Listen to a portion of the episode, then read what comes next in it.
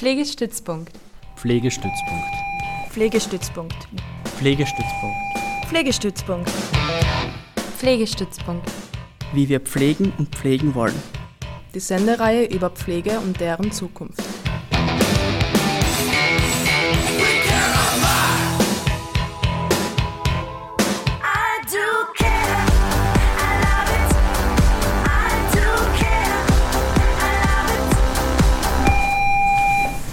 Pflegestützpunkt. Wie wir pflegen und pflegen wollen. Herzlich willkommen bei der Sendung Pflegestützpunkt. Karin Schuster am Mikro. In dieser Ausgabe gibt's den ersten Teil der Podiumsdiskussion auf in eine sorgende und nachhaltige Gesellschaft. Die Veranstaltung war am 20. September im Geriatrischen Gesundheitszentrum der Stadt Graz und bildete den Abschluss vom zweiten Projektjahr Pflegestützpunkt. Am Podiumsgespräch teilgenommen haben Elisabeth Glatzer von Attac und der Initiative Mehr für Care, weiters Ulla Kribanek vom neuen Institut CIRAC an der Uni Graz und Klaus Wegleitner vom Institut für Pastoraltheologie und Pastoralpsychologie. In diesem Podiumsgespräch gingen wir der Frage nach, welche Diskurse führen wir als Gesellschaft hinsichtlich Umgang mit Altern und Pflege. Denn häufig wird der Blick auf Defizite gerichtet. Weiters wird gefragt nach den Bedürfnissen von Menschen, die Pflege brauchen und natürlich die Frage, wie geht es jenen, die pflegen. In dieser Sendung hört ihr den ersten Teil des Podiumsgesprächs, wo Elisabeth Glatzer und Ulla Kribenek ihre Impulsreferate bringen. Und in der nächsten Sendung hört ihr Klaus Wegleitner mit seinem Impuls und der anschließenden Diskussion mit den Publikumsfragen und Statements. Ich wünsche eine spannende Stunde mit dem Podiumsgespräch auf in eine sorgende und nachhaltige Gesellschaft.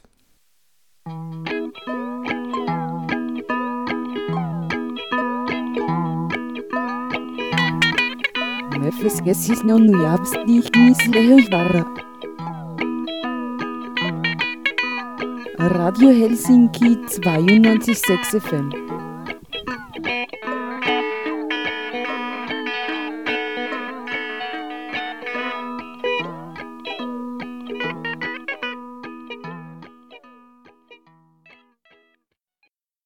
Die Podiumsdiskussion lautet auf in eine sorgende und nachhaltige Gesellschaft. Also ich möchte es nicht mehr in Frage stellen, sondern ich möchte wirklich den Aufruf starten, mitzudenken, mitzutun, dass wir uns bewegen.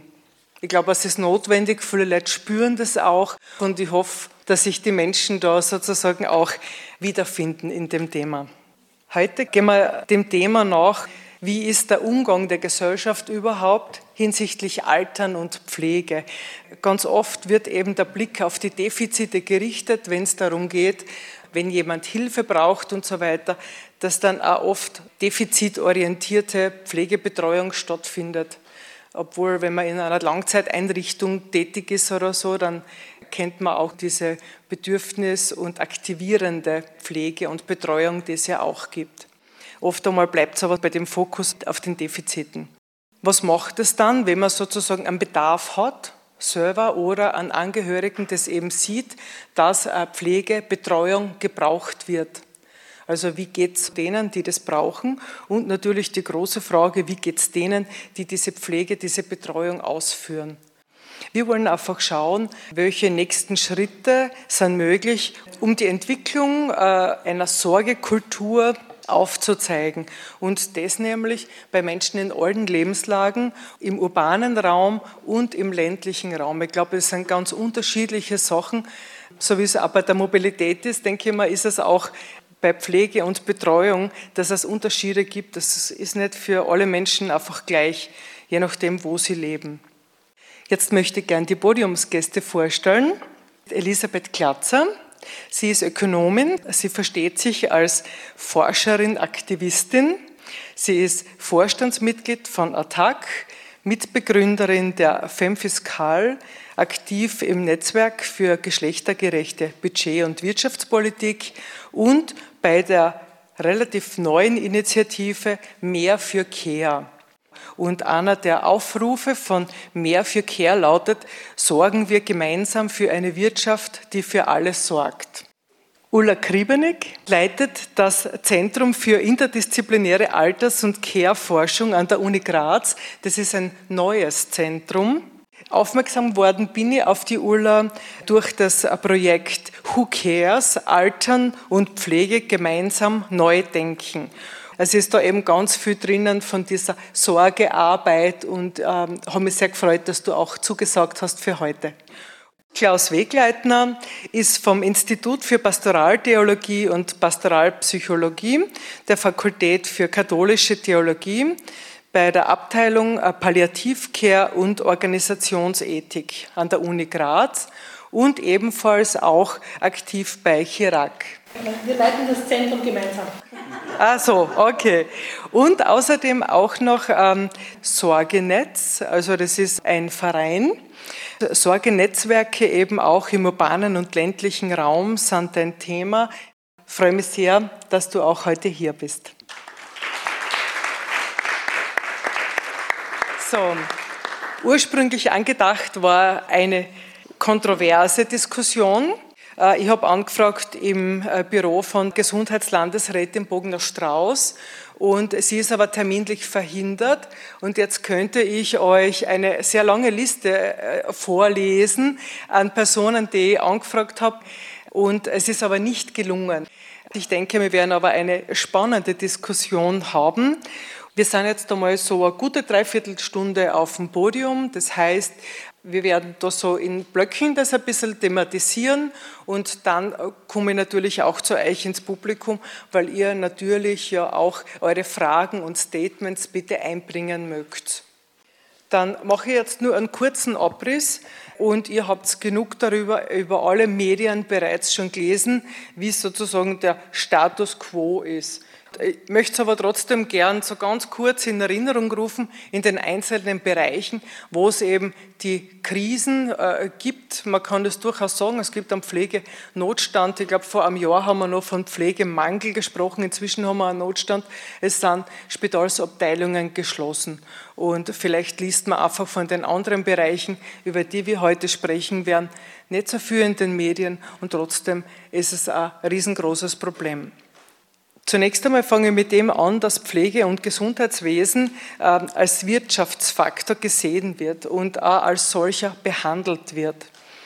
Da stellt sich gleich die Frage zu Beginn, ob eben diese Daseinsvorsorge, das, was alle Menschen brauchen, um ihre Bedürfnisse einmal zu befriedigen, ob die nicht anders äh, geregelt werden sollen und nicht über den Markt geregelt werden sollen. Die Erkenntnisse von der Schieflage, die sich daraus ergeben, die sind eben bekannt. Immer wieder wird auch politischer Unwille formuliert auf Landes- und Bundesebene. Viele Entscheidungen sind aber Ländersache. Also man liest schon, dass die Landeshauptmänner und die Landeshauptfrauen von ihren ähm, Bereichen auch nichts abgeben wollen. Die Steiermark hat eine der höchsten Anzahl der privat geführten äh, Pflegeheime. Da ist als Beispiel, sage jetzt nur mal Senecura genannt. Senecura ist eben vor etlichen Jahren vom französischen Konzern Orpea aufkauft worden und diese wiederum werben mit Rendite, nämlich 8% und darüber. Und ich habe auch Gespräche mal mit jemandem geführt, der hat es dann so gesagt, äh, es ist eine todsichere Geldanlage, denn kein Pflegebett bleibt leer. Das heißt, der Nachschub kommt so und so, da braucht man sich nicht extra darum kümmern. Das heißt, die privaten Pflegeheime erhalten das Geld und es wird aber dann vom Eigentümer, es kann dann abgeschöpft werden.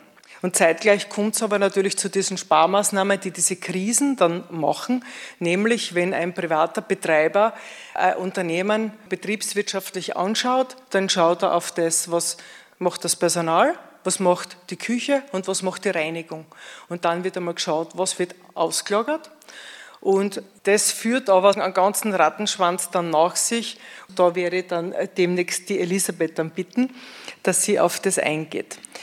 Zwei Beispiele, zwei weitere der Krise möchte ich noch aufzeigen. Das eine ist die Krise bei den mobilen Diensten in der Hauskrankenpflege. Es ist ein massiver Zeitdruck da. Ja. Es ist so ein massiver Zeitdruck, das wird Sie wahrscheinlich auch gehört haben in verschiedenen Dokumentationen und so weiter. Äh, man kann nicht auf die Bedürfnisse eingehen vom Patienten, von der Patientin, sondern man muss einfach so derartig auf die Uhr schauen, dass wenn die Person an diesem Tag mehr braucht, man ihr das gar nicht geben kann.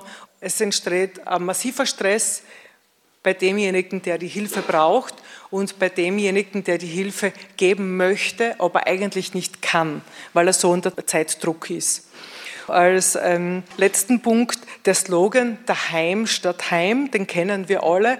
Der ist in vielen Regierungsprogrammen schon drinnen gestanden, ist er jetzt natürlich wieder zum Thema geworden.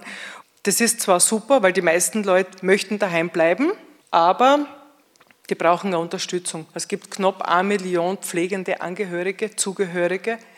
Davon sind 30.000 bis 40.000 Kinder, Jugendliche, die pflegen und Betreuung machen. Also das ist äh, bemerkenswert.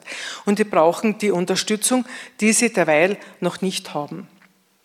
Und jetzt möchte ich sagen, trotzdem läuft nicht alles urschlecht. Das muss man auch sagen. Es gibt nach wie vor motivierte Pflegepersonen, die in Teams zusammenarbeiten und gute Pflege machen. Und der Zentralbetriebsrat hat es bei einer Podiumsdiskussion vom Krankenhaus Linz gesagt, er hat keine Sorge, dass die Pflegepersonen ihre Arbeit nicht gut tun würden. Die Frage ist für ihn nur mehr, wie lange kennen sie das noch?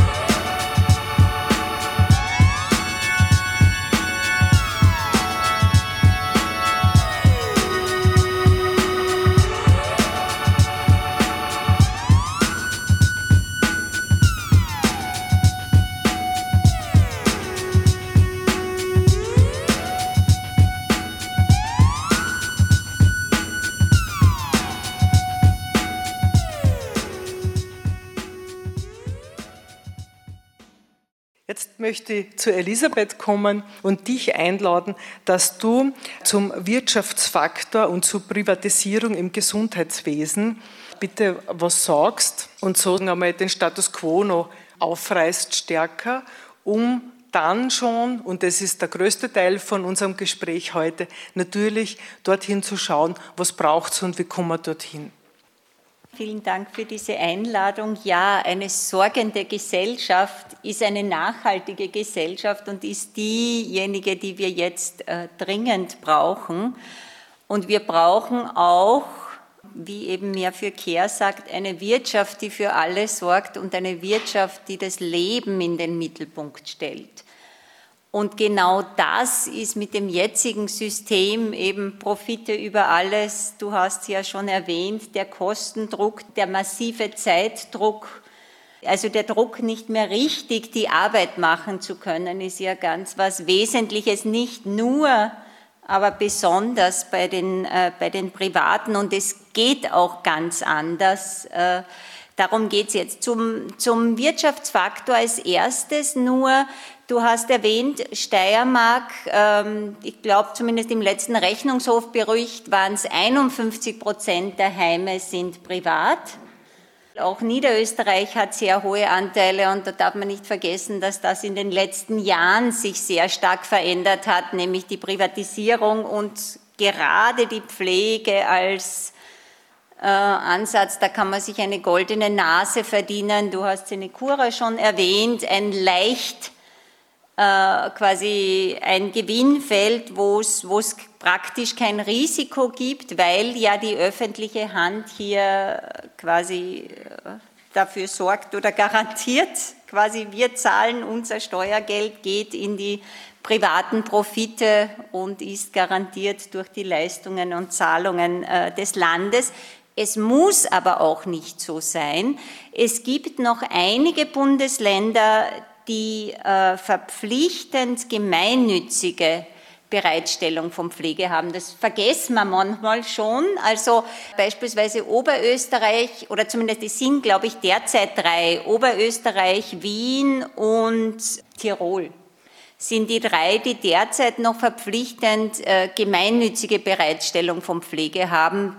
Burgenland überlegt sich das ja auch. Und ich denke mir, das ist einmal die Grundlage den Status quo zu behalten beziehungsweise auf ganz Österreich wieder auszudehnen, weil es ist äh, verlorenes Geld. Wir haben so eine, und da komme ich jetzt auf eine andere Betrachtung, wie unser Wirtschaften funktioniert, gerade im Pflegebereich. Es ist absurd, wie auf zwei Seiten das Private sich äh, quasi manifestiert. Das eine sind eben die Konzerne, nicht nur zunehmend in Österreich, sondern europaweit, Milliardenkonzerne, äh, Orpea hast du erwähnt, der ist, hat sich in den letzten Jahren dessen Wert an der Börse sechsfacht seit 2014 oder so.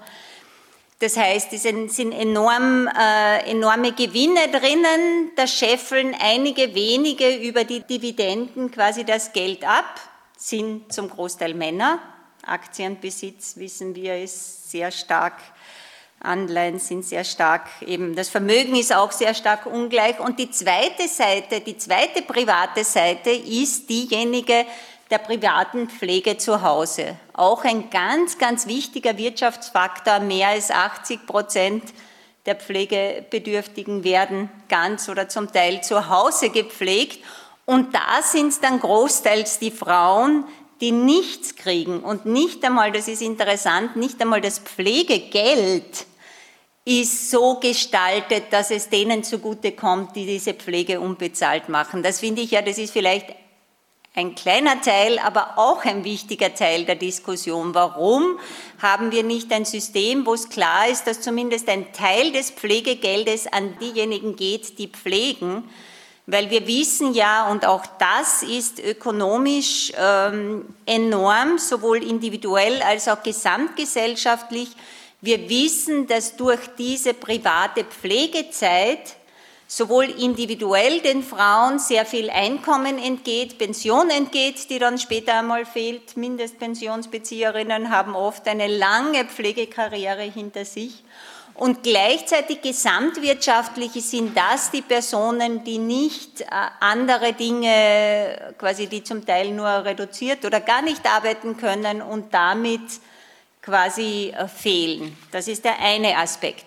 Der andere Aspekt ist, dass gerade Care, also Pflege, aber gehen wir auch weiter, alle Dienstleistungen, die wichtig sind für ein gutes Leben, Gesundheit, Betreuung, Elementarbildung, Bildung insgesamt ganz, ganz wesentlich sind für ein gutes Leben, aber auch für unsere Wirtschaft. Und da komme ich zu unserer Initiative, die du erwähnt hast, Karin, mehr für Care, für eine Wirtschaft, die für alle sorgt.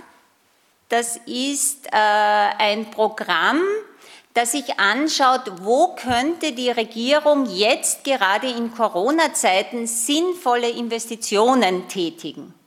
Nämlich genau in den Bereichen, in der Pflege, 4 Milliarden Euro Pflegepaket wäre das, was jetzt Wirtschaft, Beschäftigung ankurbeln würde und äh, gebraucht wird. Zukunfts- und Bildungspaket, 5 Milliarden war der Vorschlag fürs erste, äh, von Kindergarten über weitere Leistungen in Bildung und Betreuung bis hin zu einem Solidaritäts- und Lebenspaket, wo es darum geht, um Erhöhung der Gelder für diejenigen, die jetzt äh, wenig haben, aber auch um solidarische Maßnahmen, um Sicherstellung, dass auch Leistungen der psychosozialen Dienste öffentlich bezahlt werden. Gibt es viele Details, das, äh, das Programm ist auch hinten erhältlich. Die Idee dahinter ist, wenn die Regierung jetzt das Geld in die Hand nimmt, dann kann damit die Wirtschaft angekurbelt werden, können damit Arbeitsplätze geschaffen werden und damit ein Wirtschaftskreislauf gefördert werden, den wir jetzt brauchen, nämlich wir müssen in Bewegung kommen, um die Wirtschaft jetzt umzugestalten, wo das Leben im Mittelpunkt steht und eben nicht die Orientierung quasi, wie kriege ich meine höchste Rendite, wie kriege ich meine höchsten Profite. Einen Punkt möchte ich jetzt noch erwähnen, weil der auch ganz wichtig ist. Ähm, und zwar ist das die Frage dessen, wie gehen denn wir mit den Pflegekräften um? Und natürlich ist das äh, persönlich ein Wahnsinn, wenn Pflegekräfte nicht einmal mehr Zeit haben, mit den Patienten zu reden, geschweige denn da eine Beziehung aufzubauen und zu schauen, was über die Zeit gebraucht wird, wie es verändert wird, auch reden und so weiter. Und ja, eine Beziehung pflegen, das wäre eigentlich das Wichtige. Diese Beziehung aufzubauen ist nicht möglich, das ist individuell ein Riesenproblem und gleichzeitig ist das Problem, dass ja die Pflegenden auspowern und äh, eine so ungesunde Art haben, wie sie die Arbeit leisten müssen, dass sie den Beruf verlassen. Da werden die Kolleginnen noch viel mehr dazu sagen. Und das ist übrigens ein Teil dessen, äh, was quasi als Pflegekräftemangel gesagt wird, wird so getan, da können wir nichts machen, gibt es halt so wenig. Es gibt sehr viel zu tun. Gescheite Investitionen, das heißt auch bessere Arbeitsbedingungen, mehr Zeit, mehr Pflegekräfte, mehr Entlohnung. Und äh, zu dem mehr Pflegekräfte, wir haben ja eine Situation, dass es eigentlich sehr viele gibt, erstaunlicherweise, obwohl es so schlecht bezahlt ist, aber trotzdem gibt es so viele junge Menschen, die in die Pflege einsteigen müssen. Zum Beispiel an den Fachhochschulen, ich habe gerade kürzlich gehört, an der Fachhochschule Wien sind zweieinhalb Mal so viele BewerberInnen, vor allem Mädchen, als Plätze sind. Das ist doch absurd wenn man da quasi jetzt einen Flaschenhals macht, anstatt dass in die Ausbildung, in nämlich hochqualitative Ausbildung jetzt investiert wird, dass man diesen Menschen eine Chance gibt. Ein, übrigens ein, wie soll man sagen, Wirtschaftsfaktor auf der individuellen Ebene.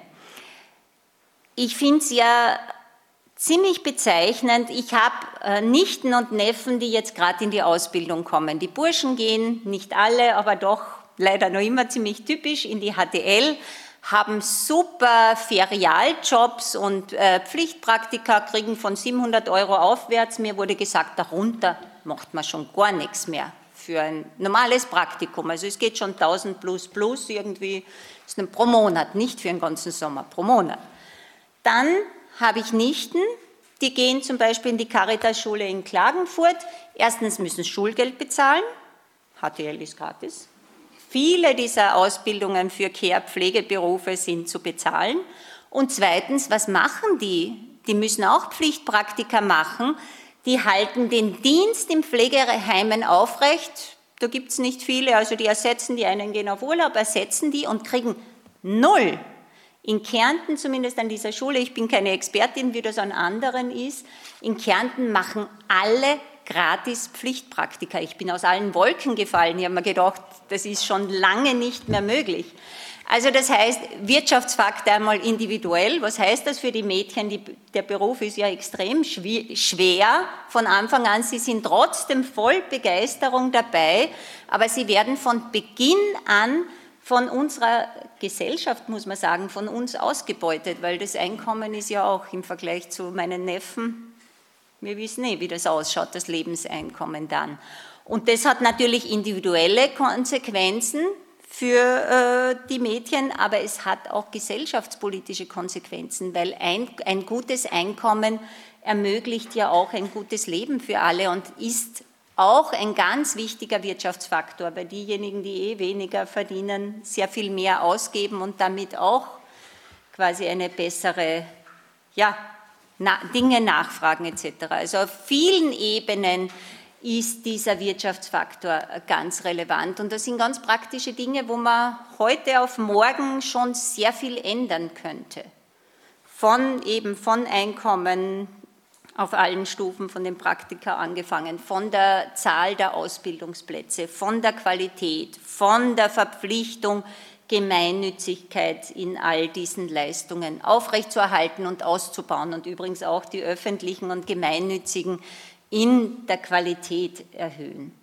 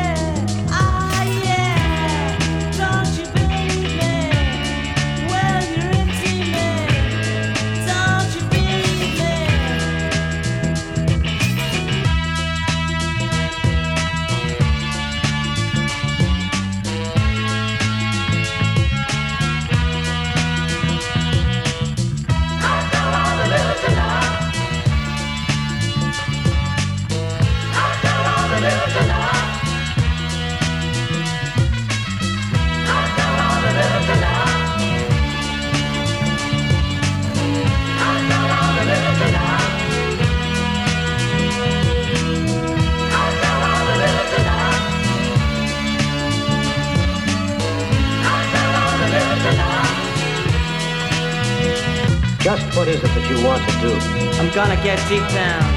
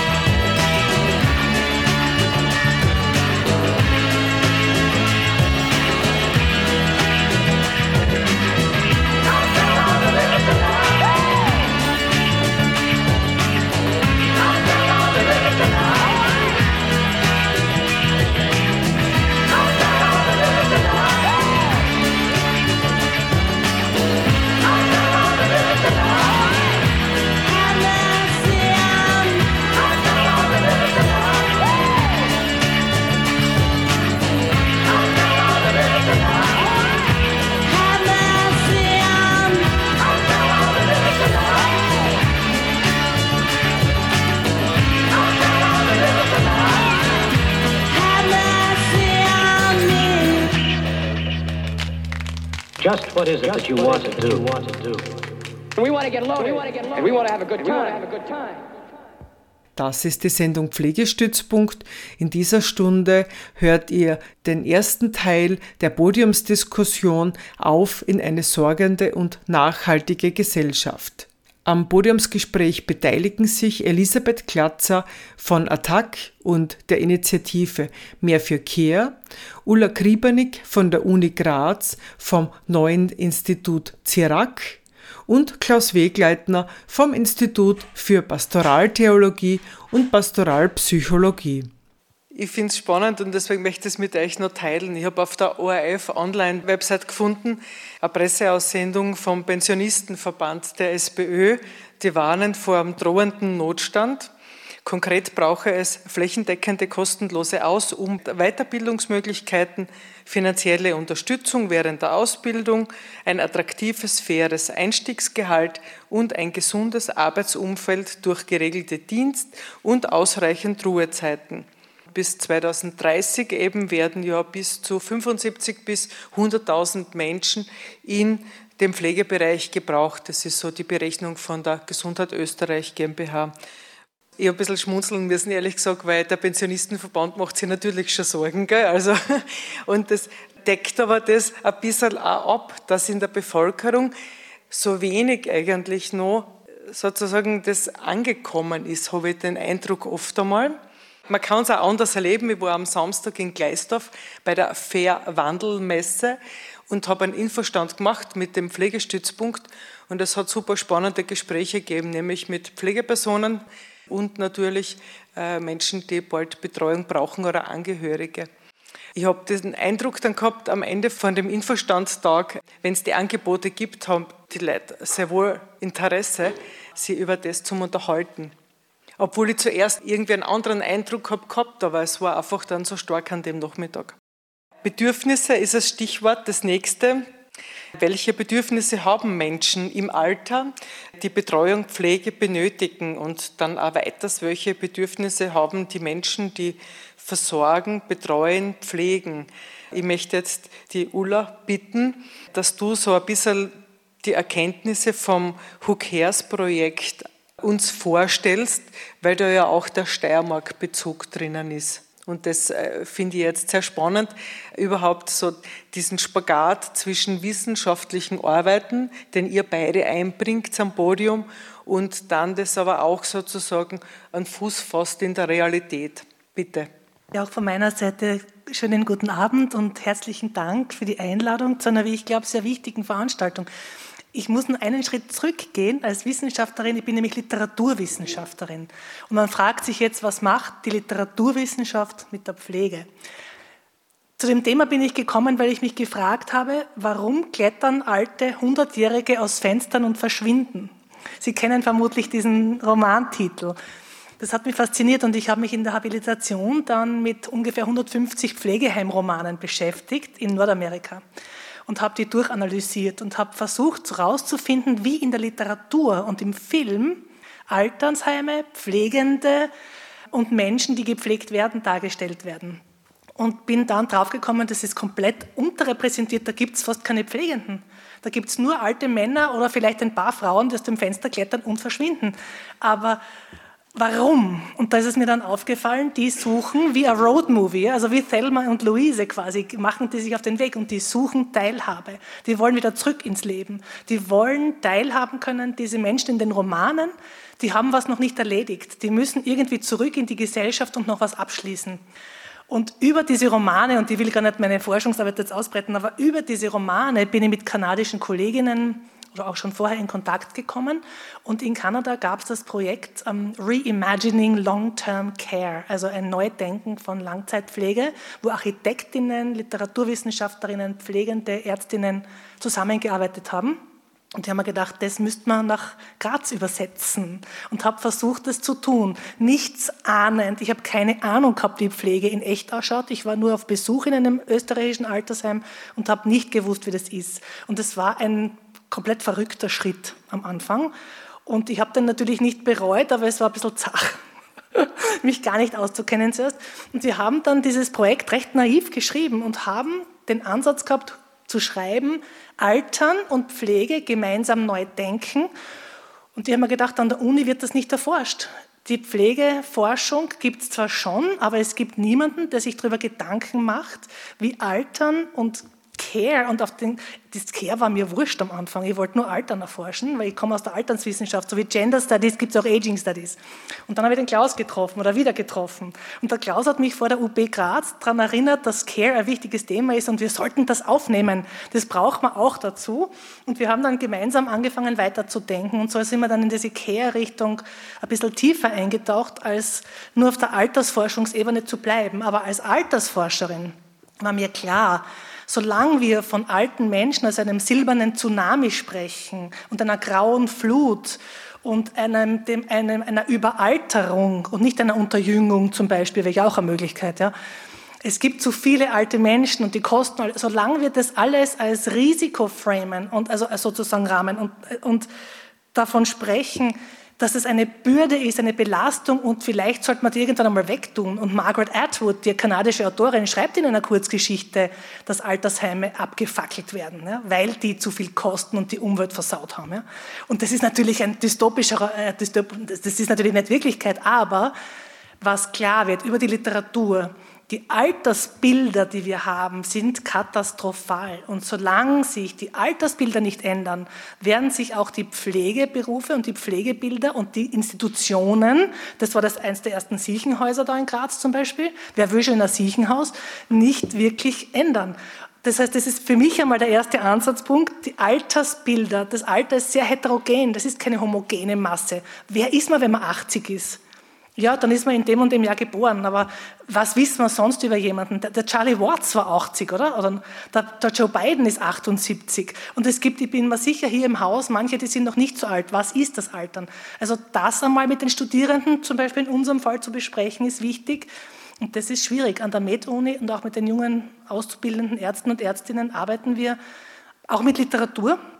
Und das beginnt langsam im Fach der Medical Humanities, der medizinischen Geisteswissenschaften, wo wir versuchen, Philosophie und Literatur wieder zurück reinzubringen. Ja. Vor 100 Jahren haben alle Mediziner noch Faust lesen müssen. Schon lange nicht mehr der Fall, außer in der Schule, ja. vielleicht noch. Aber also das für mich einmal ist das Erste, die Altersbilder sollten sich ändern. Und das Zweite ist, die Forschung zu Care und Altern gehört mit der Praxis besser vernetzt. Und das war auch der Grund, warum wir dann dieses Who Cares Projekt anfangs recht naiv und dann sehr enttäuscht durchgeführt haben. Was aber das, die Erkenntnis daraus war, die Leute sind uns die Tür eingerannt. Ich wollte das nur mit vier, fünf Partnern und Partnerinnen machen. GGZ, Elisabethinen, ein paar Player in Graz und mit ein paar Altersheimleitern und Leiterinnen, die ich kenne aus der Caritas. Und dann sind Leute gekommen, ich will auch mitmachen, ich will auch mitmachen. Und da ist uns bewusst geworden, wir können das nicht leisten, was die brauchen, aber das war ein wichtiger Erkenntnisschritt.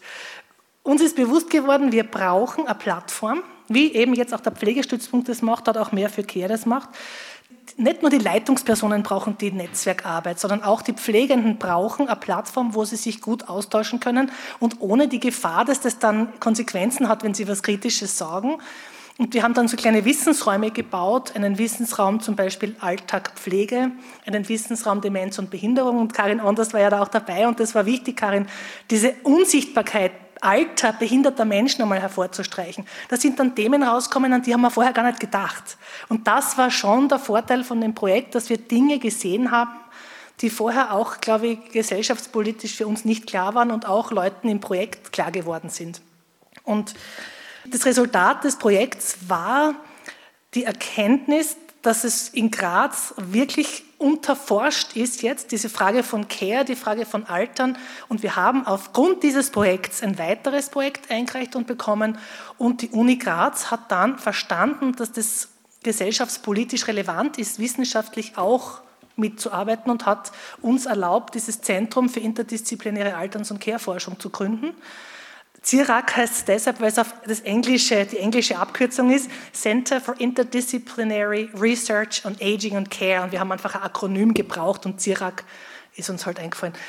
Ist vielleicht nicht ideal, aber es gibt dieses Zentrum und es gibt auch diese äh, Gruppe, die das Zentrum auch äh, sozusagen koordiniert, wo alle vier Grazer Unis, die Med-Uni, die Kunst-Uni, die TU und wir gemeinsam in einer Gruppe über Altern und Care beginnen zu forschen. Und wir haben schon einige Forschungsanträge eingereicht. Einen zum Beispiel zur Frage, welche Räume braucht das Altern und die Pflege? Wie stellen wir uns das Altern räumlich vor? Wie wollen, in welchen Räumen wollen wir alt werden? Soll das eine Struktur haben wie ein Spital, wie ein Krankenhaus, wie ein Hotel, wie ein Shopping Mall? Wollen wir in einem Dorf leben? Woher kommt diese romantisierte Vorstellung, dass ein Demenzdorf, es ein Dorf ist, so toll ist? Warum denken wir in diese Richtung? Also da haben wir uns solche Fragen halt auch gestellt. Und für uns ist es, wir sind am Anfang. Das Zentrum gibt es nicht einmal ein Jahr noch. Aber einer unserer, eines unserer Anliegen ist es, glaube ich, wirklich diese, die Praxis und die Forschung, zumindest einmal am Standort Steiermark jetzt so zu vernetzen, dass wir einmal anfangen können, gut darüber an der Uni auch nachzudenken und das auch forschungsgeleitete Politik dann vielleicht daraus zu machen. Und ja, wir haben sehr, sehr viel, wir haben eigentlich viel zu viel vor und machen nächstes Wochenende in Wien mit unseren bereits zwölf Mitarbeiterinnen ein Strategietreffen, wo wir dann schauen, welche Forschungsbereiche können da jetzt weiterleben und welche müssen wir mal zurückstellen. Aber wir haben natürlich schon ein paar Ideen, wie es da weitergehen kann. Ähm, was brauchen jetzt auch Pflegende? Und ich glaube, das ist auch ein Thema, dem wir uns widmen könnten dem ich mich jetzt zum Beispiel auch in der, in der Literaturwissenschaft widme. Und das ist auch Sichtbarkeit und Anerkennung und Wertschätzung. Und ich glaube, das ist so einfach gesagt. Das klingt so banal, ja, Wertschätzung und nicht 500 Euro und so. Aber auch in der Literatur wird sich das wieder spiegeln. Auch im Tatort, wenn im Krankenhaus oder im Altersheim die Schwester irgendwelche Leute abmurkst. Ja, das sind alles gesellschaftliche Pflegebilder, die da uns am Sonntag um Viertel neun vor Augen geführt werden. Und wenn dann immer nur die böse Pflegerin dort ist, dann ist es etwas, was Pflegende nicht brauchen können. Ne? Also es braucht auch wieder positivere Diskurse über das Pflegen und einen, einen Begriff, der von dieser Bürde und dieser Belastung weggeht, wo ich nicht sagen will, das ist super und lustig. Das will ich, will es nicht romantisieren. Aber wenn es nur mehr fürchterlich ist und wenn in einer Kurzgeschichte eine junge Pflegerin das Haus verlässt und das Gefühl hat, sie stinkt richtig von diesen vielen Alten, ja, dann ist das was, was kontraproduktiv ist für jede politische Maßnahme und für, für, für, junge Leute, die dann zum Beispiel solche Ausbildungen machen wollen. Und die Jungen, also die Jugendlichen heute, glaube ich, haben sehr viel Solidaritätsgefühle, die haben sehr viel, wo sie mitgestalten wollen und wo sie auch helfen oder auch ähm, sich politisch engagieren wollen oder auch in der Pflege engagieren wollen. Aber ich glaube, da wird es jetzt wirklich Zeit, diese, die, die Gedanken, die, die, die Bilder gesellschaftlich ein bisschen zu verändern. Ja. Dankeschön. Jetzt äh, möchte ich nur euch beide fragen, Klaus, du bist eh gleich dran. Äh, Elisabeth, hast du was zum Ergänzen jetzt derweil einmal so? Vielleicht den einen Satz, äh, weil es ist mir durch den Kopf gegangen, die Bilder zu verändern, auch gesellschaftlich von Altern. Da wollte ich nur ergänzen, auch die Bilder von dem, was gute Wirtschaft ist. Ja, ja. Da sicher. ganz im Kern Kehr zu haben. Auch da ist es so notwendig, die Bilder grundlegend zu verändern und positive Bilder jenseits von Geldscheffeln und Gewinn und Profit in den Vordergrund, sondern positive Bilder von Wirtschaften. Wir sorgen für Prosperität und gut Wohlergehen aller Menschen. Im Sinn von Eukos, also, also von wirklich. Eukos, genau. Die Welt, eigentlich mittlerweile die Welt als das ganze Haus, wo es ineinander fließt. Sorge umeinander, Sorge um die Umwelt und das ist die Wirtschaft, die wir brauchen. Was die Bilder jetzt betrifft, meine ich jetzt nicht diese positiven Bilder, gesundes Altern, die UN-Dekade des gesunden Alterns ist ausgerufen worden, sondern nicht das dritte Alter, also nach der Pension, wo Menschen, wenn sie Glück haben, ja eh ihren Reichtum oder ihre, ihren Verdienst, ihre Pension genießen können und konsumieren können. Solange sie Konsument und Konsumentinnen sind, haben wir ja kein Problem mit den Alten. Ja. Das Problem werden es dann, wenn sie Vegetables werden, wenn sie als Gemüse bezeichnet werden, ja, wenn sie dann nicht mehr produktiv sind, wenn sie bettlägerig, pflegebedürftig und im sogenannten vierten Alter sind. Und diese Bilder, auch der Hochaltrigkeit, auch des gepflegt werden müssen, auch diese nicht mehr sichtbaren Bilder müssen wir, glaube ich, auch anders denken. Also, dass es kein wertloses Leben ist, weil es nicht ist, jetzt klingt das ganz arg, aber dass auch dass, da, dass es anders bewertet wird, was es heißt zu leben, was es heißt, bettlägerig zu sein. Ja? Dass es nicht als, als das allerletzte abgestempelt wird. Also so meine ich auch die Altersbilder zu ändern. Ja? Der Wert, der Wert, dessen. Genau. Der Wert sowohl für die Arbeit, die geleistet wird, genau. diese unsichtbare Arbeit, als auch der Wert dessen, was das Leben in jeder Phase ist, bis hin zum letzten Atemzug. Ja, inklusive dieser Vulnerabilität, dass das auch dazugehören kann. Ja? Und dass gerade durch unsere Begrenztheit das Leben auch einen Wert hat. Ja. Dankeschön, Ulla. Mir fällt ein, da gibt es ja diesen Spruch, äh, dass sie die Menschen, ich glaube, das ist eher so in Bezug auf die Klimakrise, aber ich glaube, es passt auch äh, für den Bereich der Pflegebetreuung sehr gut. Man kann sich eher ein grausliches Ende vorstellen, als dass es eine, sozusagen, dass es ein gutes Ende nimmt. Also oft einmal so der Blick dann nur mehr auf das gerichtet und äh, ich denke mal eben diese guten Geschichten, äh, dieses Aufzeigen, was gibt es am Positiven, das auch wirklich immer aufs Podium holen eben und äh, das eben möglichst breit unter die Bevölkerung zu bringen.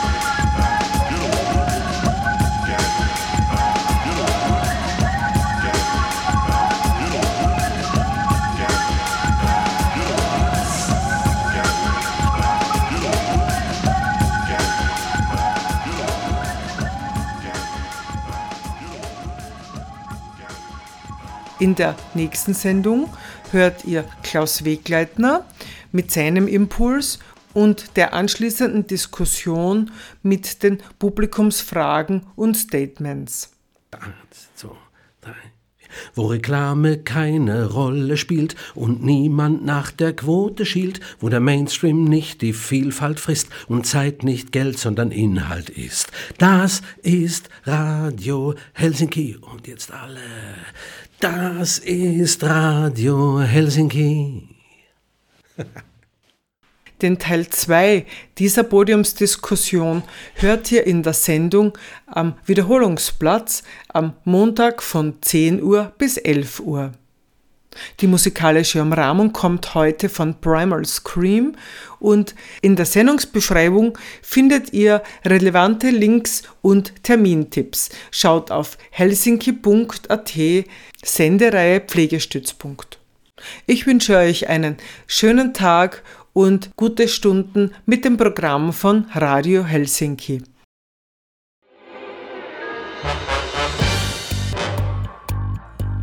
Wo kämen wir hin, wenn alle sagten, wo kämen wir hin? Und niemand ginge, um einmal zu schauen, wohin man käme, wenn man ginge.